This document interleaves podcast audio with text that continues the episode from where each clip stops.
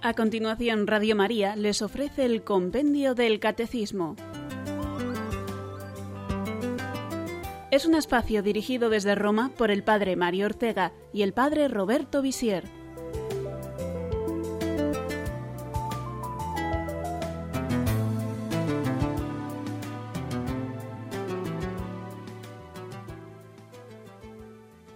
Un cordial saludo a todos nuestros oyentes de Radio María. Bienvenidos al programa sobre el compendio del Catecismo. Hoy terminamos este ciclo de programas sobre el misterio de la Encarnación.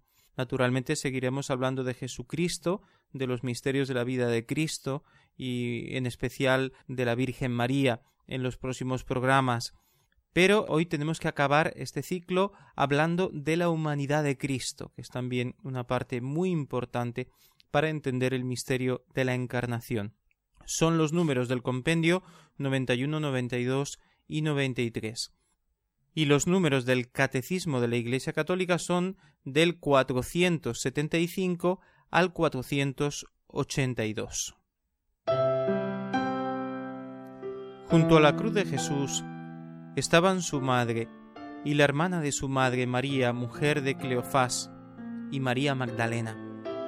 Jesús, viendo a su madre y junto a ella al discípulo a quien amaba, dice a su madre, Mujer, ahí tienes a tu hijo. Luego dice al discípulo, Ahí tienes a tu madre. Y desde aquella hora el discípulo la acogió en su casa. Después de esto, sabiendo Jesús que todo estaba cumplido para que se cumpliera la escritura, dice, Tengo sed. Había allí una vasija llena de vinagre, sujetaron a una rama de hisopo una esponja empapada en vinagre, y se la acercaron a la boca. Cuando Jesús tomó el vinagre dijo, Todo está cumplido, e inclinando la cabeza, entregó el Espíritu. Los judíos, como era el día de la preparación, para que no quedasen los cuerpos en la cruz el sábado, porque aquel sábado era un día muy solemne, rogaron a Pilato que les quebraran las piernas y los retiraran. Fueron pues los soldados y quebraron las piernas del primero y del otro crucificado con él. Pero al llegar a Jesús, como lo vieron ya muerto, no le quebraron las piernas, sino que uno de los soldados le atravesó el costado con una lanza, y al instante salió sangre y agua. Y el que lo vio lo atestigua, y su testimonio es válido, y él sabe que dice la verdad, para que también vosotros creáis. Y todo esto sucedió para que se cumpliera la escritura, no se le quebrará hueso alguno. Y también otra escritura dice, mirarán al que traspasaron. Después de esto, José de Arimatea, que era discípulo de Jesús, aunque en secreto por miedo a los judíos, pidió a Pilato autorización para retirar el cuerpo de Jesús. Pilato se lo concedió. Fueron, pues, y retiraron su cuerpo. Cuando Jesús pronuncia las palabras está cumplido, está diciendo he realizado la misión que el Padre me había encomendado, he cumplido la voluntad de mi Padre hasta el fin, he entregado la vida, he derramado mi sangre, ahora entrego el Espíritu Santo. Entregó el Espíritu, dice el Evangelio, y abro mi corazón divino y humano. El soldado le traspasó el costado con la lanza, y del corazón salió sangre y agua. Es el corazón humano de Dios, para que todos puedan entrar en comunión con Dios por esa puerta abierta en el corazón de Jesús.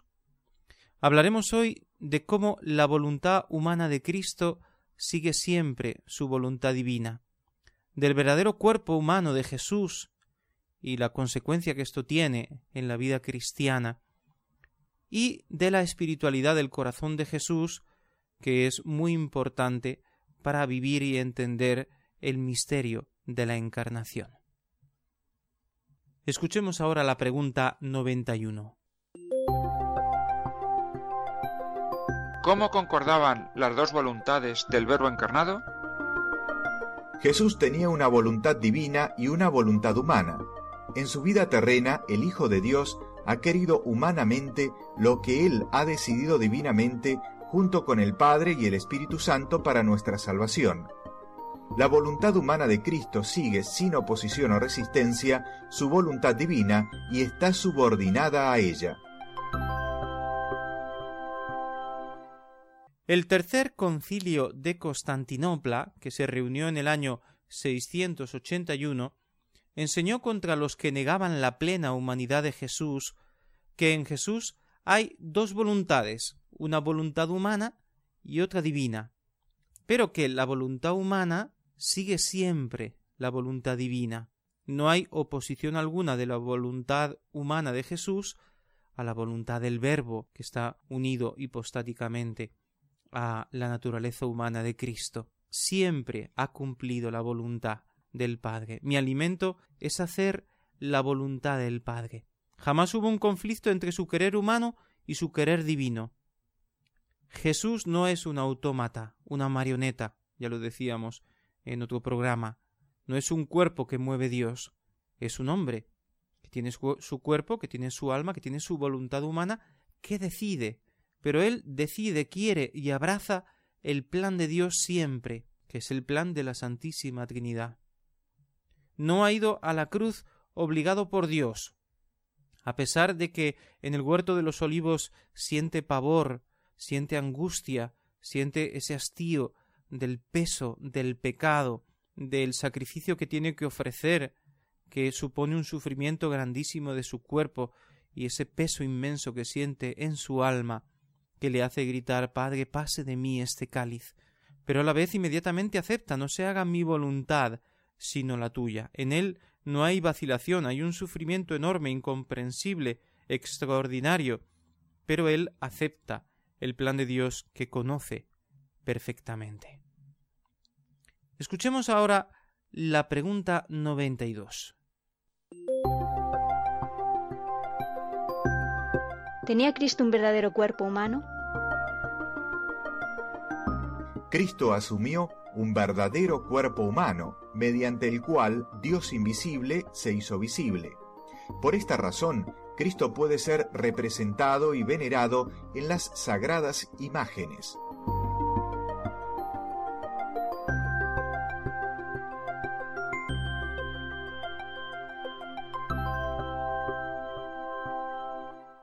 El cuerpo de Jesús no era un cuerpo aparente, sino un cuerpo verdaderamente humano. En el cuerpo de Cristo Dios se expresa humanamente. Precisamente Dios, que es invisible, ha querido hacerse visible asumiendo plenamente una naturaleza humana. Es ese plan de Dios para acercarse a nosotros, vivir con nosotros, pero con una presencia que es también humana. Él quiere enseñarnos el plan de salvación con palabras humanas que ciertamente ha pronunciado anteriormente a través de los profetas y de los patriarcas, pero ahora quiere ser él mismo, que haciéndose hombre se convierte en la palabra viva. Y él nos anuncia el Evangelio con su boca humana y condivide con nosotros sus sentimientos, sus experiencias humanas. Así, esa presencia temporal de Cristo en su vida mortal se convierte también en una presencia permanente, eterna, porque vive resucitado con su cuerpo glorificado en el cielo a la derecha del Padre, pero también misteriosamente con nosotros. Yo estoy con vosotros todos los días hasta el fin del mundo.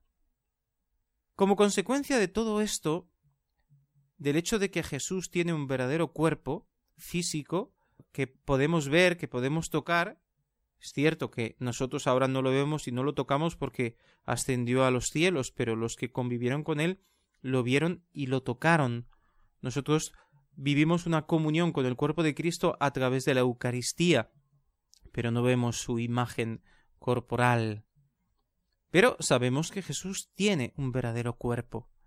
Y por eso, precisamente como no lo podemos ver ahora así con su imagen corporal, porque está a la derecha del Padre y su presencia en medio de nosotros es sacramental y es espiritual, por eso hacemos imágenes de Jesucristo.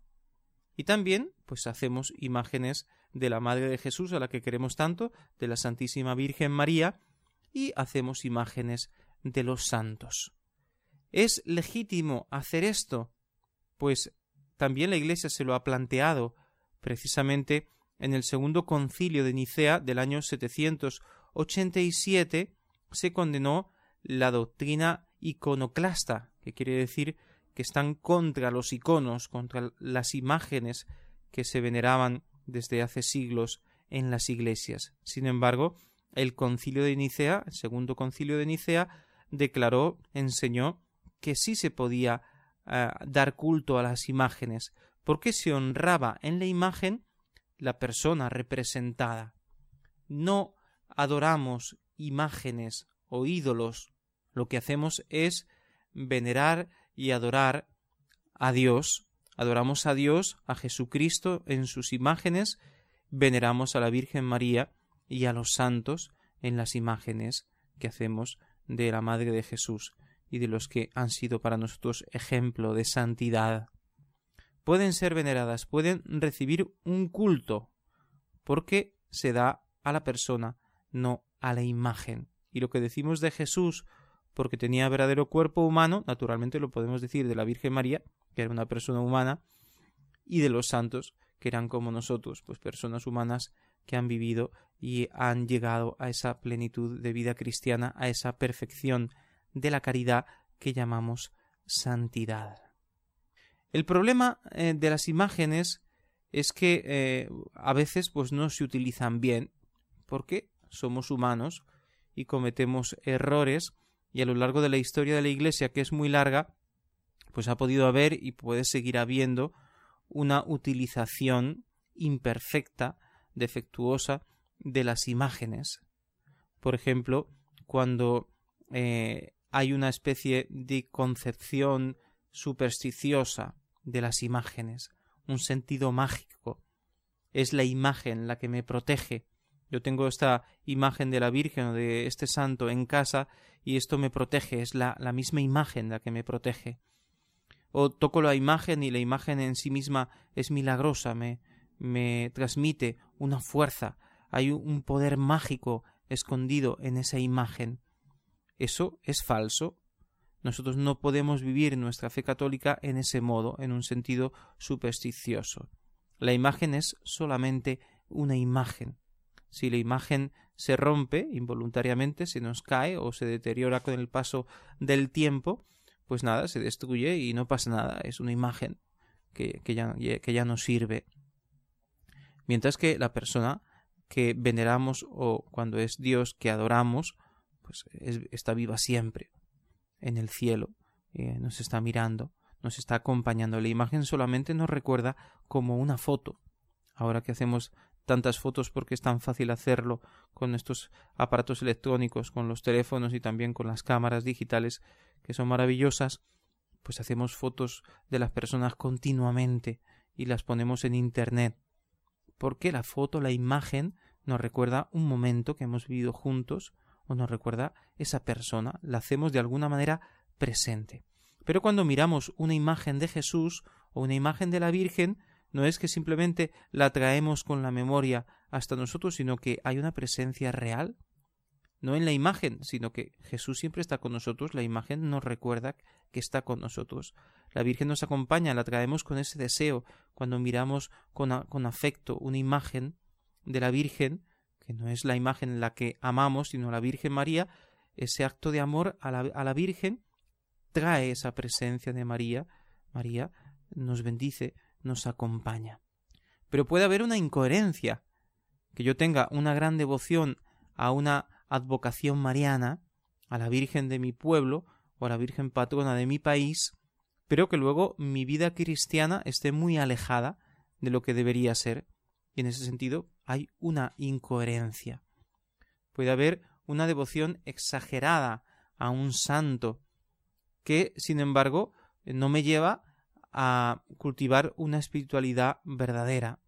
Hay una falsa jerarquía porque para mí es más importante rezar delante de esa imagen, tocar esa imagen y ver esa imagen que dar culto a Jesús en la Eucaristía o que participar en la Eucaristía, en la celebración de la Eucaristía, en la Santa Misa. O mi vida eh, ordinaria no corresponde a la vida de un cristiano, vivo en el pecado, vivo en el desorden, vivo alejado de los mandamientos de Dios, y entonces es incoherente que yo tenga una devoción extraordinaria a una imagen, a un santo, eh, y luego pues mi vida cristiana esté muy alejada. Puede ser mero folclore, arte o cultura. Sí, es muy bonita esa imagen que sacamos durante la Semana Santa a la calle y la acompañamos con el sonido, con la música de las bandas y muchísima gente acompaña y goza de esa explosión de color, de luces, de velas, de trajes, de vestidos distintos, de estandartes, eso, de música, de cultura maravillosa, eh, vistosa, pero al final queda la cosa vacía de contenido espiritual, de fe, porque todo es el folclore, la tradición, la cultura, el arte, y no damos el salto al sentido cristiano espiritual de esa celebración que puede ser de la Semana Santa o de algún santo, alguna devoción, advocación mariana. Puede haber incluso una banalización y paganización de las celebraciones, porque lo importante es la fiesta, beber, el vicio, el ruido, el baile, y la imagen es solamente una excusa. Celebramos esta imagen, esta advocación mariana del pueblo, pero es solamente una excusa para divertirme. No hay un verdadero sentido cristiano. Puede haber incluso una comercialización. Si tú quieres llevar en tus hombros esta imagen, tienes que pagar tanto, y tienes que pagar muchísimo, si no, no tienes el honor de llevar esta imagen, porque lo importante aquí es el dinero que además se va a utilizar para la fiesta, para esto, para lo, para lo otro, pero no para fines espirituales, para ayudar a los pobres o para el sostenimiento de las parroquias, que naturalmente siempre necesitan la colaboración de los fieles. Así que existen todos estos peligros que muchos eh, hemos visto y conocemos. Pero eso no quiere decir que las imágenes de Jesucristo y de los santos no sigan siendo un buen camino para acercarnos a Dios. Pueden ser una buena catequesis sobre la pasión de Cristo, sobre la presencia en medio de nosotros del Señor, de la Virgen María, pueden ser las imágenes de los santos un recuerdo de su ejemplo, del testimonio maravilloso que nos han dado con su vida. Además, para algunas personas puede ser un apoyo, quizá el último apoyo, para no perder totalmente la fe, o para volver a Dios en el último momento, por esa devoción que tenían a la Virgen de su pueblo o a un determinado santo. Puede ser un apoyo, un pequeño apoyo que Dios utiliza porque Dios utiliza todos los medios. Por tanto, no debemos renunciar a las imágenes, a las procesiones, a esa celebración solemne de la Semana Santa en las calles de muchas ciudades de España, que, que, está llena de ese arte maravilloso de los grandes escultores y que además expresa de un modo conmovedor la pasión de Cristo. Es buena esa presencia cultural además en nuestras calles. No podemos renunciar a esa presencia de la fe cristiana porque por esa presión del laicismo radical nos piden que la fe quede recluida en nuestra conciencia y en nuestras iglesias, que no salga fuera. No, nosotros tenemos el derecho, porque tenemos nuestra libertad de conciencia y nuestra libertad mm, religiosa, de expresar incluso públicamente nuestra fe a través, por ejemplo, de las procesiones de Semana Santa o a través de las imágenes del Cristo eh, crucificado de la cruz que queremos poner en distintos lugares. Es una tristeza que desaparezcan las imágenes, que se pierda esta expresión externa, visual, de eh, la presencia de Dios en medio de nosotros.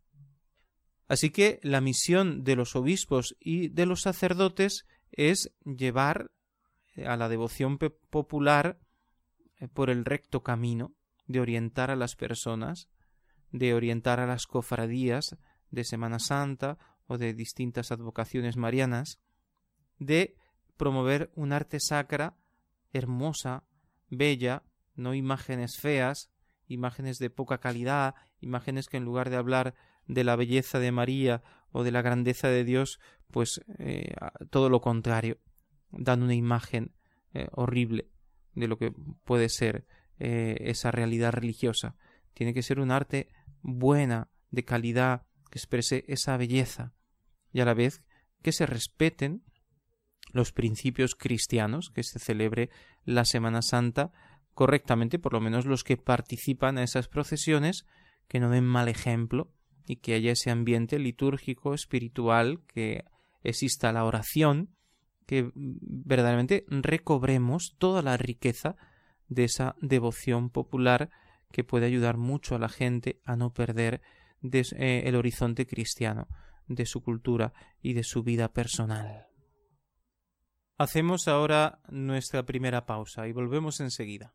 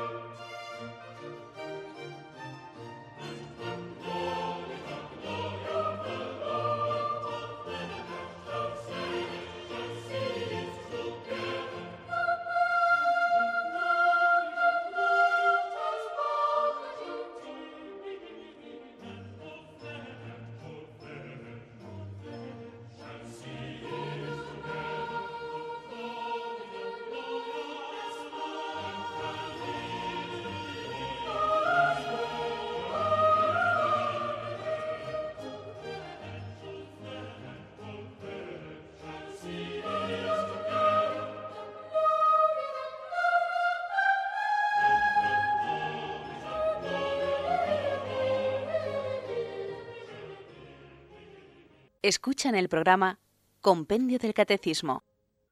Hemos hablado de la humanidad de Cristo, de su voluntad humana, que sigue siempre la voluntad divina, y seguimos hablando de este tema fijándonos en la devoción o también llamada espiritualidad al Sagrado Corazón de Jesús. ¿Qué significa la imagen del corazón de Jesús?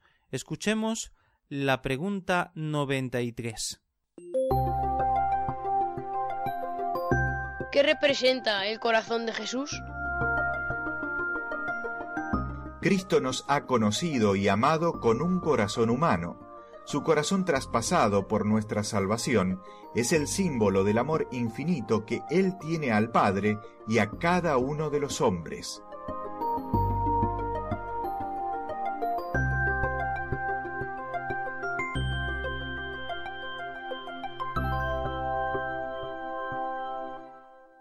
La devoción al corazón de Jesús está muy extendida y ligada a las revelaciones que recibió Santa Margarita María de Alacoque, esta monja de la visitación francesa, y otros santos que también pues escribieron sobre eh, el significado de la imagen del corazón de Jesús, del símbolo de Jesús que muestra su corazón que nos da su corazón.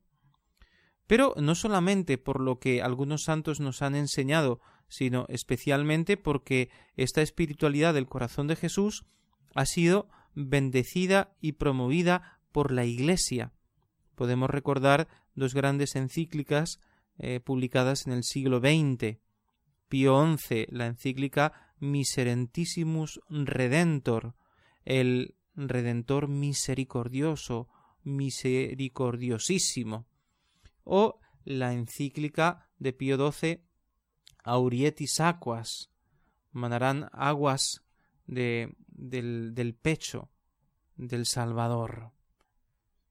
Esta devoción al corazón de Jesús, recomendada por la Iglesia, ha sido hoy renovada con unos matices un poco diversos pero iguales en lo esencial, con la devoción a la misericordia de Jesús, a ese cuadro de la misericordia donde está Jesús resucitado y de su costado brotando rayos, un rayo de luz blanca, otro rayo de luz eh, roja, que son el agua y la sangre que brotaron del corazón de Jesús, el agua que nos purifica, la sangre que nos redime, que nos santifica, y que recuerdan también los sacramentos del bautismo y de la Eucaristía. Una devoción extendida providencialmente por todo el mundo gracias a Juan Pablo II, que canoniza a esa santa polaca como él, Santa Faustina Kowalska, y establece la fiesta de la misericordia el domingo de la octava de Pascua, según el deseo manifestado por Jesús a Santa Faustina. Más que una simple devoción, eh, es toda una espiritualidad, porque nos enseña a vivir el misterio de la redención. Pero es una espiritualidad centrada precisamente en el tema del que estamos hablando hoy, en la humanidad de Cristo. Jesús nos ha amado con un corazón humano. Es Dios hecho hombre que nos abre su corazón.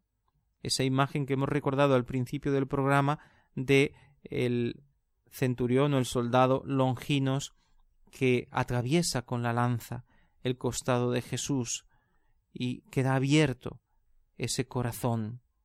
La imagen de Jesús que muestra su corazón ardiente, porque es un corazón envuelto en llamas, según lo que nos ha transmitido Santa Margarita, el corazón de Jesús, que Jesús muestra abriendo una parte de su túnica, es un corazón que arde en el fuego de su amor, el fuego infinito del amor de Dios que ha querido hacerse hombre y morir en la cruz y ha resucitado para salvarnos. A la vez, en, en, la cima de ese corazón, en lo alto de ese corazón, sobre esas llamas, está la cruz, porque Jesús ha muerto en la cruz para mostrarnos el amor de su corazón divino y humano. Y a la vez, naturalmente, como ya hemos dicho, es un corazón traspasado, un corazón abierto, es una puerta que nos abre a la intimidad con Dios, que es a la vez fuente de misericordia infinita.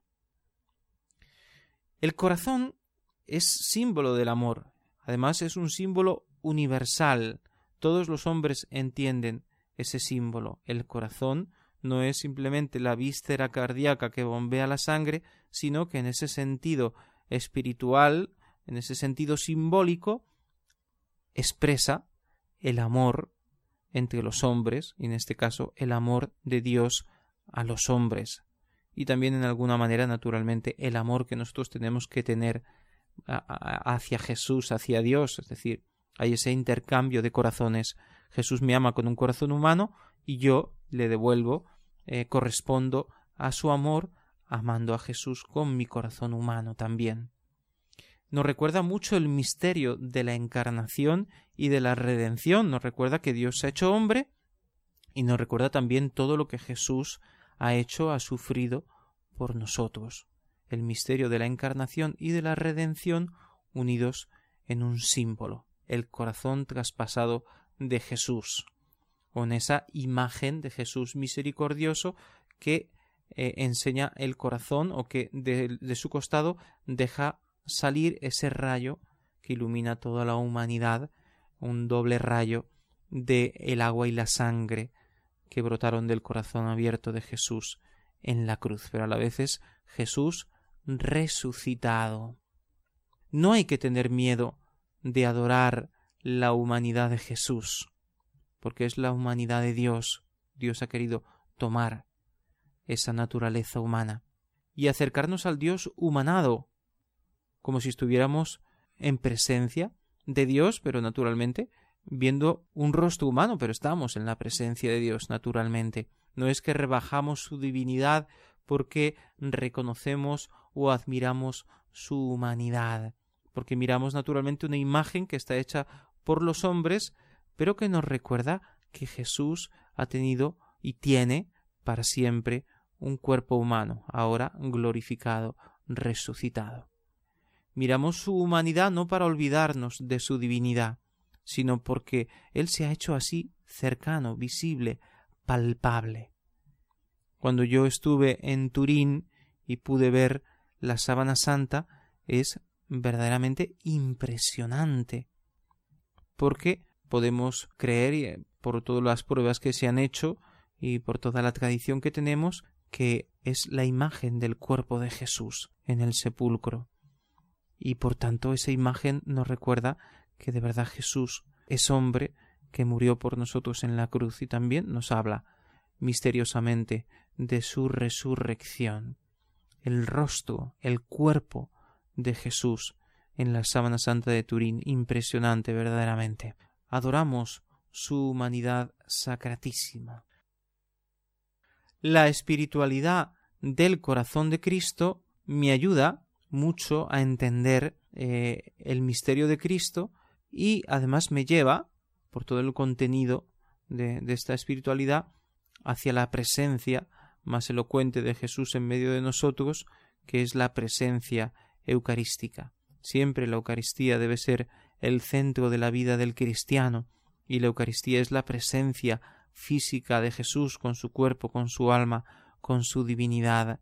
Adoramos al corazón de Cristo presente en el sagrario o eh, expuesto eh, en la custodia, en el altar, y mirando la sagrada forma, reconocemos en un maravilloso acto de fe su verdadera presencia física entre nosotros. Hacemos ahora nuestra segunda pausa. No se vayan, volvemos enseguida.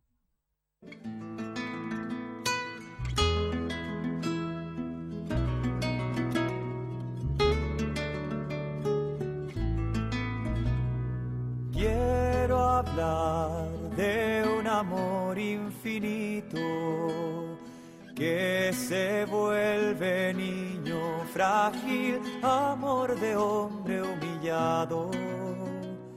Quiero hablar de un amor apasionado.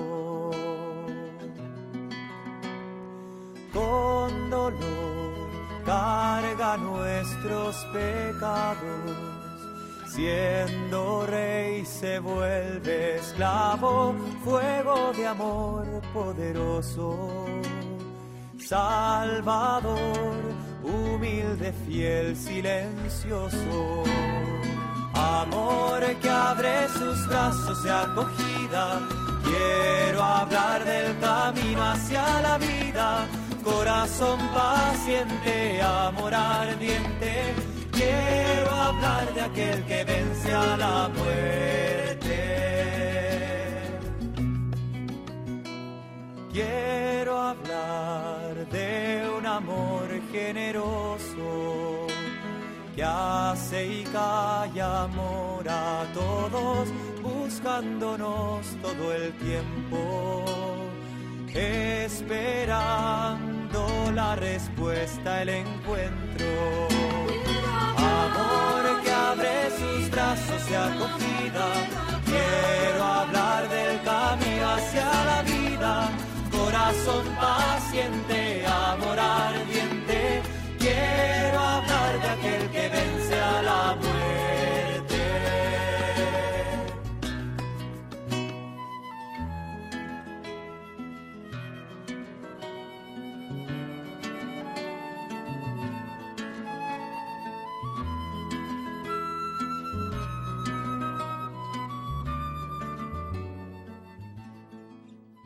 Están ustedes escuchando el programa del Compendio del Catecismo aquí en Radio María y les habla el Padre Roberto Visier. Estamos hablando de la humanidad de Cristo, en especial de la devoción al corazón de Jesús. Y vamos a dedicar esta última parte de nuestro programa de hoy a hablar sobre cómo practicar, cómo vivir esta devoción de Cristo en su corazón, del corazón de Cristo, y eh, de la divina misericordia, devociones que hemos dicho que están muy unidas y que expresan pues una misma espiritualidad que nos acerca al misterio de la encarnación y al misterio de la redención. ¿Cómo vivir esta devoción tan recomendada por los papas que la han llamado la suma de toda la vida cristiana, que nos ayuda inmensamente a eh, entrar en amistad con Jesús. Lo primero que podemos hacer es tener en casa la imagen del corazón de Jesús o la imagen de Jesús misericordioso con esa frase, con esa pequeña invocación que dice Jesús, confío en ti. Porque la fe entra por el oído, dice la escritura, dice el apóstol San Pablo, pero entra además por todos los sentidos. Es verdad que especialmente por el oído porque a través del lenguaje de la palabra el hombre expresa sus pensamientos y transmite pues muchísimo. El lenguaje de la palabra es privilegiado en la comunicación humana. Pero sabemos también que como dicen una imagen vale más que mil palabras. Hoy por desgracia a través de las imágenes han robado el pudor a la generación actual y me perdonan por hablar del pudor que parece que estuviera prohibido. Y sin embargo es así, a través de tantas imágenes deshonestas han robado el pudor a la generación actual. Y nosotros a través de imágenes de devoción podemos no solamente intentar devolver el pudor, sino también devolver la fe. Es también un camino para la nueva evangelización. La evangelización a través de las imágenes sagradas, de la imagen del corazón de Jesús y de la imagen de Jesús misericordioso y de las demás imágenes sagradas. Es triste que haya ausencia de imágenes de Jesús y de la Virgen o de los santos en nuestros hogares. Que pongamos cuadros de cualquier cosa y que no pongamos cuadros que nos recuerdan que somos cristianos. Es triste que no haya imágenes sagradas en los hospitales o en las escuelas porque muchos creyentes que van allí les gustaría tener algún rincón, además de la capilla, que, les recordara la presencia de Dios. Así que tener la imagen en casa. La segunda práctica importante es la consagración, la consagración personal o familiar al corazón de Jesús o lo que se ha llamado también la entronización Cristo es el Rey de mi familia y se representa el corazón de Jesús sentado en su trono. De cualquier modo, la consagración significa ofrecer mi vida a Jesús. A veces eh, estas oraciones de consagración al corazón de Cristo tienen un sentido muy cotidiano de ofrecer las acciones, los pensamientos, las oraciones de cada día, porque son oraciones que se renuevan todos los días, pero también se puede hacer una consagración especial.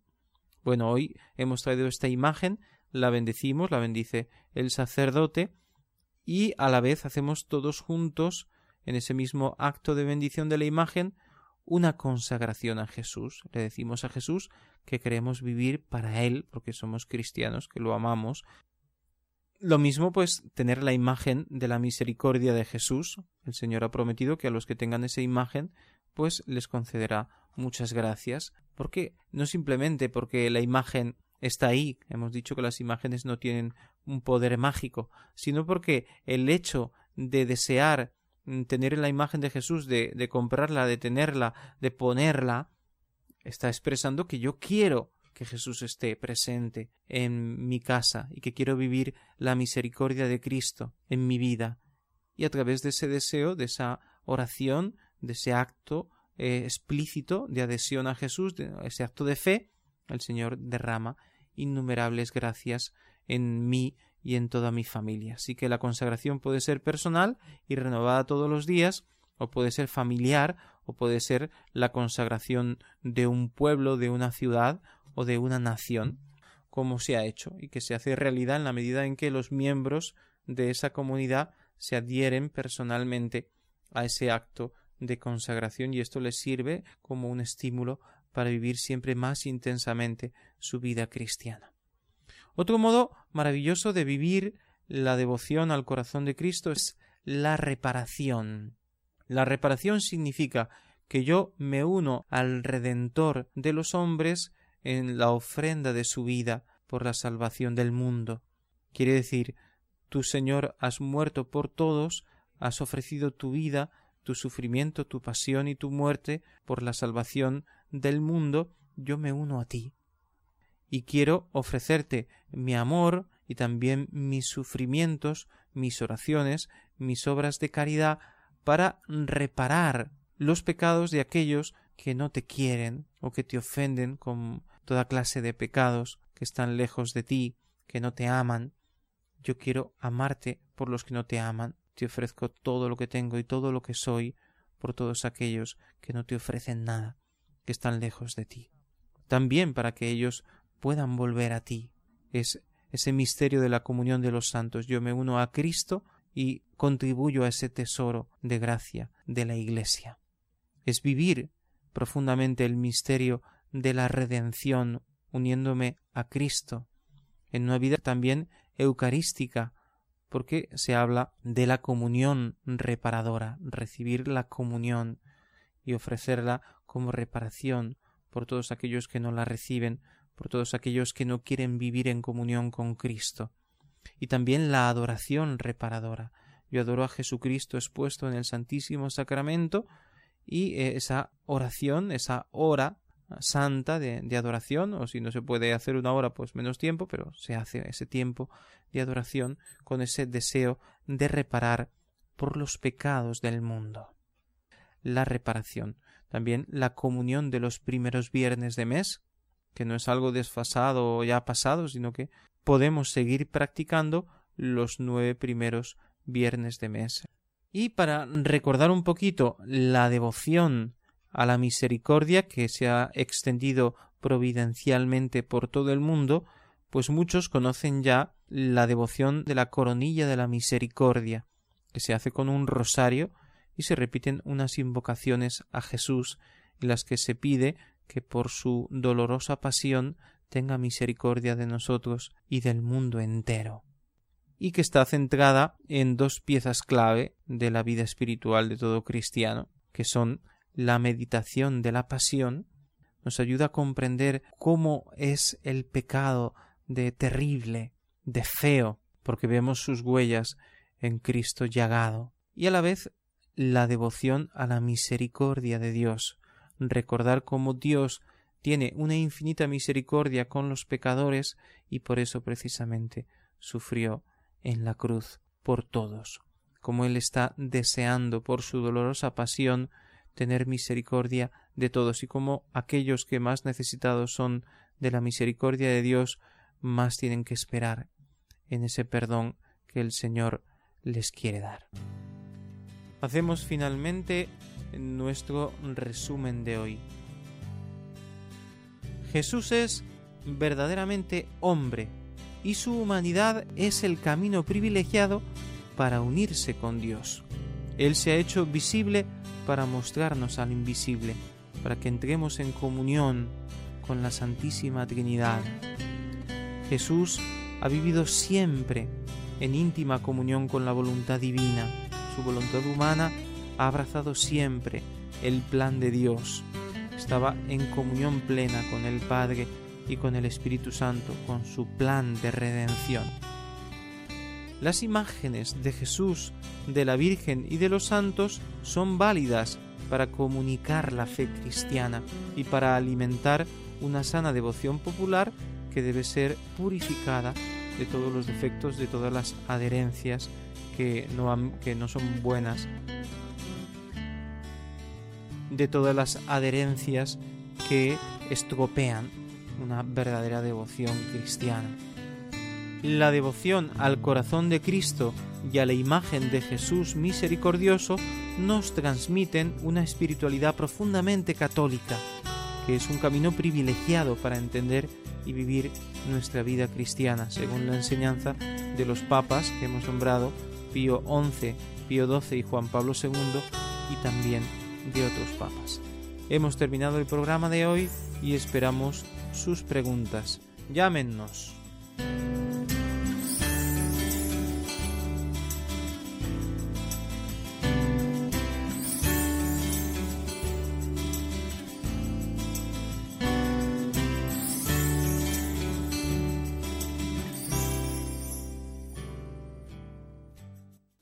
Para participar en directo, 91 153 8550. 91 153 8550.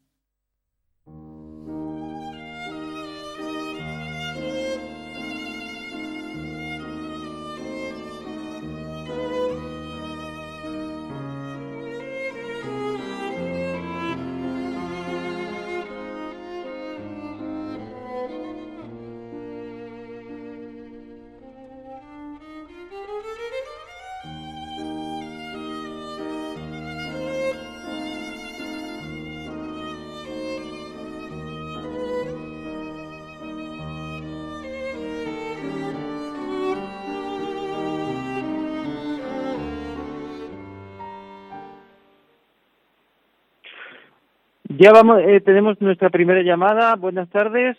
Buenas tardes. ¿Soy yo? Sí, sí, sí. Eh, ¿Cuál es su nombre? Soy Marisa de Madrid, de Alcobendas. Muy bien, Marisa. ¿Cuál es su pregunta? Padre, le quería preguntar que qué es lo más normal que se entronice en una casa. Yo he visto casi siempre el corazón de Jesús, pero me parece también que en alguna ocasión he visto, no sé, o, me han dicho, la imagen de Cristo Rey. Entonces yo mm, quiero saber ¿Qué es lo más normal que se pueda que se pueda poner en la casa entronizado? ¿La imagen de Cristo Rey o el corazón de Jesús? ya sé que es lo mismo, pero bueno, quiero saber eso. Bien, es, es mismo, como usted dice. Por tanto, pues eh, mientras sea una imagen de Jesús, pero claro, la imagen del corazón de Jesús tiene esa elocuencia especial porque es Jesús mostrándonos su corazón. Entonces está presente ese símbolo que es el corazón todas las imágenes de Jesús, un crucifijo, una imagen de, de Jesús buen pastor, cualquier imagen nos está hablando de Cristo y está expresando nuestra fe en, eh, y nuestro deseo de que Jesús esté presente. Pero si ponemos el corazón de Jesús eh, del corazón que nos puede ayudar a recordar el amor que Jesús tiene por todos nosotros, el amor humano, o sea, el misterio de la encarnación. Otra pregunta, buenas tardes. Hola, buenas tardes. ¿Sí, ¿De dónde nos llama? Desde Málaga. Muy bien, dígame. Mire, yo quería saber que usted me dijera, en el Antiguo Testamento mm, se prohíben las imágenes ni de oro, ni de plata, ni de que no se haga imágenes de lo que hay ni debajo de la tierra, ni en el cielo, ni tal y cual. Entonces no entiendo muy bien el tema este de las imágenes. Muy bien. Bueno, pues hemos hablado un poquito de las imágenes en el programa de hoy. Es un tema importante, sobre todo porque con mucha frecuencia los evangélicos, los, los que son eh, eh, cristianos pero separados o, pertenecen a estas sectas mm, que son tan, tantas diferentes, muchísimas, pues eh, predican mucho contra las imágenes, diciendo que está prohibido en el Antiguo Testamento. Lo que está prohibido en el Antiguo Testamento son los ídolos, es decir, adorar una imagen como si fuera mi Dios. Y como usted ha dicho, dice, no te harás imagen de lo que está arriba, lo que está eh, en la tierra, se está haciendo sobre todo animales porque estaban haciendo imágenes de animales para darlas los pueblos que eran paganos, se hacían sus dioses según pues la imagen de, del sol, de las estrellas, de la serpiente, de, de, otros animales, o de imágenes eh, humanas, como hemos visto imágenes eh, en el Oriente con varios brazos. Eh, bueno, todas esas imágenes en las que eh, representamos un Dios así imaginario y ponemos nuestra confianza en esa imagen es una idolatría. Y eso es lo que vive eh, el Antiguo Testamento. Sin embargo, en el templo de Jerusalén había un toro que sujetaba una piscina, que sujetaba, eh, donde estaba el agua de las purificaciones, y era una imagen. Y en el Arca de la Alianza, que era eh, lo más importante mm, que estaba en el santo del templo, allí había unos querubines, la imagen de unos querubines. Quiere decir que también en el Antiguo Testamento, por este peligro de la idolatría, se usan imágenes que hasta el mismo Señor ha, pedido que se hagan, también cuando eh, Moisés hace levantar esa, ese estandarte con una serpiente para que se curaran los que habían sido mordidos en el desierto. Así que no es la imagen en sí misma lo que es negativo, sino lo que representa y el hecho de que eh, se convierta en un ídolo. Naturalmente, la imagen de un santo puede también convertirse en un ídolo si yo la adoro o le doy un, un, poder mágico, me parece a mí que tiene un poder mágico, es decir, si eh, hay una mentalidad supersticiosa o idólatra eh, en mí, pero en sí misma, la imagen de un santo nos recuerda ese testimonio del santo o nos recuerda a Jesucristo, nos recuerda a la Virgen María. Otra llamada, buenas tardes. Sí, buenas tardes. ¿Sí? Sí, sí. Sí, eh, a ver, eh, mi inquietud es, por ejemplo, hablaba del ofrecimiento, la comunión de los nueve primeros viernes de cada mes, ¿no? Entonces, yo quisiera saber, por ejemplo, en mi caso, que yo quisiera tener la voluntad, pero que como está, estoy unida con mi pareja, pero no estoy casada, ¿cómo podría hacerlo ese ofrecimiento? Bueno, lo primero que tienes que hacer para agradar al Señor es intentar solucionar ese problema de, de tu matrimonio, santificar tu hogar con el sacramento del matrimonio, buscar los medios, tienes que hablar con un sacerdote para explicarle eh, cuál es tu situación, por qué no has casado, cuál es el problema, intentar buscar esa solución, porque eh, hay que estar bien con Dios, hay que estar en situación regular según lo que el Señor nos pide en el Evangelio y según lo que la Iglesia nos enseña. Eh, no se puede vivir eh, juntos y formar un, hogar sin estar santificados con el sacramento del matrimonio. Eso es lo primero que tienes que hacer. Mientras estés en esa situación irregular, sabes que no puedes comulgar, desgraciadamente, pero no por eso eres rechazada por Dios. Dios te acoge y puedes ir a misa y puedes rezar y puedes pedir a Dios que te ayude a, a, ponerte a bien con Él y puedes hacer una comunión espiritual, pero en realidad no puedes ofrecer los nueve primeros viernes de mes que incluyen pues comulgar en gracia de Dios. Pero naturalmente acogerte a la misericordia de Jesús, irle con todo tu corazón que eh, aparte, que te ayude a apartar todos los obstáculos que te alejan de Él. Bueno, no sé si tenemos una, otra llamada. Buenas tardes. Buenas tardes. Sí, de Felicidades por, no lo digo bien. A ver, repita. ¿De dónde llama? Llamo desde Orense. Muy bien. Dígame. Pero mire, ya le, ya le formulé la, la pregunta. A ver. No, mire, vamos a ver, vamos a ver. Mire, mm, por favor, mm, si los, si los apóstoles, por ejemplo, mm, no tenían idea después de la resurrección, no tenían idea todavía lo que era evangelizar cómo mandó nuestro Señor mm, a los apóstoles de dos en dos antes de, antes de la crucifixión. ¿Cómo, cómo, cómo los mandó a predicar? Si no, si no tenían idea de, bueno, de, de, de, lo que era el Evangelio.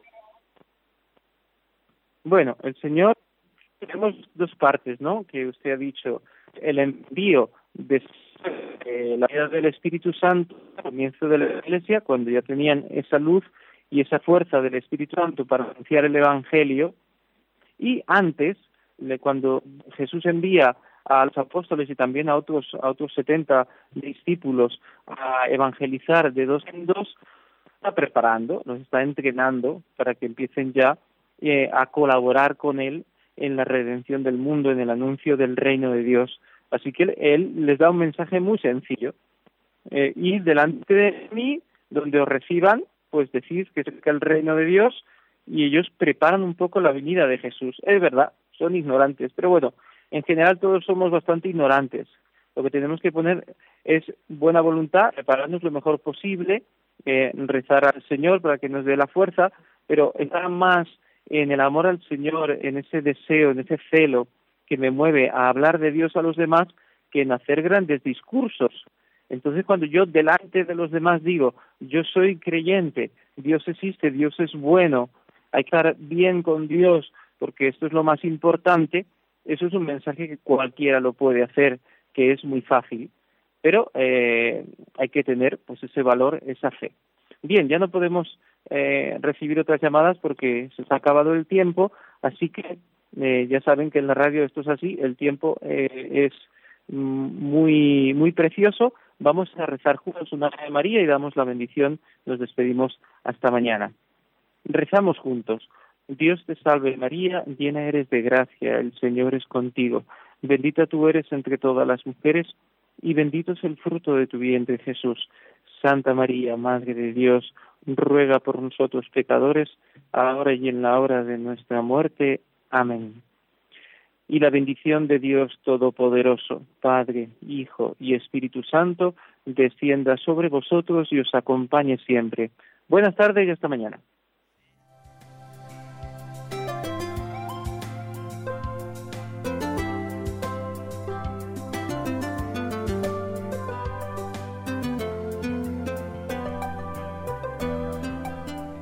Así concluye en Radio María el Compendio del Catecismo.